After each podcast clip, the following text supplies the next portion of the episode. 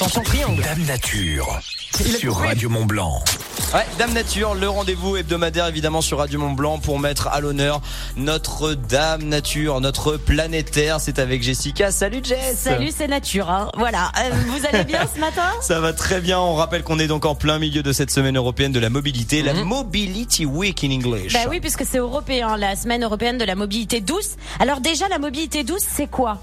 Bah, C'est la marche, le vélo, les transports en commun, euh, le bus, le train, le covoiturage, l'autostop. Voilà, donc j'ai rencontré Philippe Rosset, qui pratique la mobilité douce depuis très longtemps avec sa femme et ses enfants. Et à chaque fois qu'il se déplace, bah, en fait, il essaye de voir comment se déplacer autrement qu'en voiture. Donc, quand il s'agit de vacances, c'est évident que la famille Rosset ne prend pas la voiture. Ouais. Ils ont déjà fait 1700 km à vélo et leurs vacances, mais c'est que comme ça. C'est l'aventure, quoi. baroudeurs. Avec un bel état d'esprit, justement, bah, je vous propose d'écouter comment Philippe voit la mobilité douce. La mobilité douce, c'est vraiment imaginer euh, se déplacer sans sa voiture. Et puis c'est retrouver aussi cette liberté euh, de se déplacer lentement, euh, de prendre le temps d'aller d'un endroit à l'autre. Donc c'est pas, pas très simple. Et c'est pas compliqué non plus, je dirais. Il y a plein de, de- de- de manières de, de voyager différemment qu'avec sa voiture, en fait. Il y a de plus en plus de euh, sociétés de bus qui proposent des, des tickets pour partir en Europe euh, facilement. Euh, on parle de réchauffement climatique. Là aujourd'hui, il fait très chaud, alors qu'il ne devrait pas faire si chaud. On parle de pollution de l'air.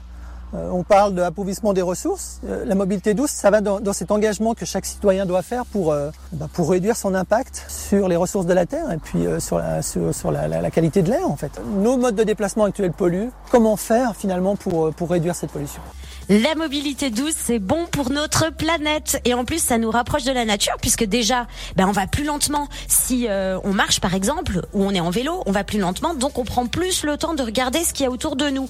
Et puis aussi t'es tributaire du temps, du ciel, donc tu t'adaptes au temps qu'il fait quoi. T'as pas le choix de toute façon. Chose à laquelle on ne peut, on ne prête plus attention en prenant l'avion par exemple. S'il pleut ou s'il fait beau, bah tu prêtes plus attention, tu vois, tu prends l'avion donc. euh, en T'es dans fait, ton avion, quoi qu'il arrive, tu regardes ton film. quoi. En mobilité douce, on est plus vulnérable aussi, donc on apprécie beaucoup plus ce qui nous entoure. Ça nous oblige à voyager plus léger aussi, donc ça modifie aussi notre façon de fonctionner, notre état d'esprit, et c'est que du bon, vraiment. Alors, est-ce que vous saviez qu'aux Pays-Bas, il y a plus de 10 000 kilomètres de pistes cyclables? Ah bah c'est des fous du vélo Ah ouais. là-bas. hein. Ah non, mais c'est un truc de ouf. Quand tu penses qu'en Bourgogne, bah tu dis que c'est déjà beaucoup. Il y a 300 kilomètres. Ah, c'est bon, pas mal déjà. il y a du boulot à faire. Il y a du boulot à faire, ouais. Mais après, euh, il y a beaucoup de chemins aussi en France. Euh, faut, faut prendre une carte et faire son itinéraire. En gros, parce qu'il y a moyen de faire des belles choses en France aussi. Philippe et sa femme Florence ont le projet de faire le tour du monde à vélo. C'est pas mal. ouais. Voilà, donc en cette semaine de mobilité douce, c'est bon d'entendre les gens inspirants comme ça qui donnent envie de suivre l'exemple finalement. Aujourd'hui, beaucoup ont envie de passer à l'action et beaucoup déjà font des choses. Il suffit de regarder sur les réseaux sociaux, il y a des riders à Chamonix qui prennent euh, ne serait-ce euh, juste leur vélo avec leur ski sur le dos l'hiver euh, plutôt que leur voiture pour aller skier. Voilà, on voit des, des belles choses. À vous aussi de bouger à votre façon les lignes et tout ça, euh, c'est pour un avenir meilleur.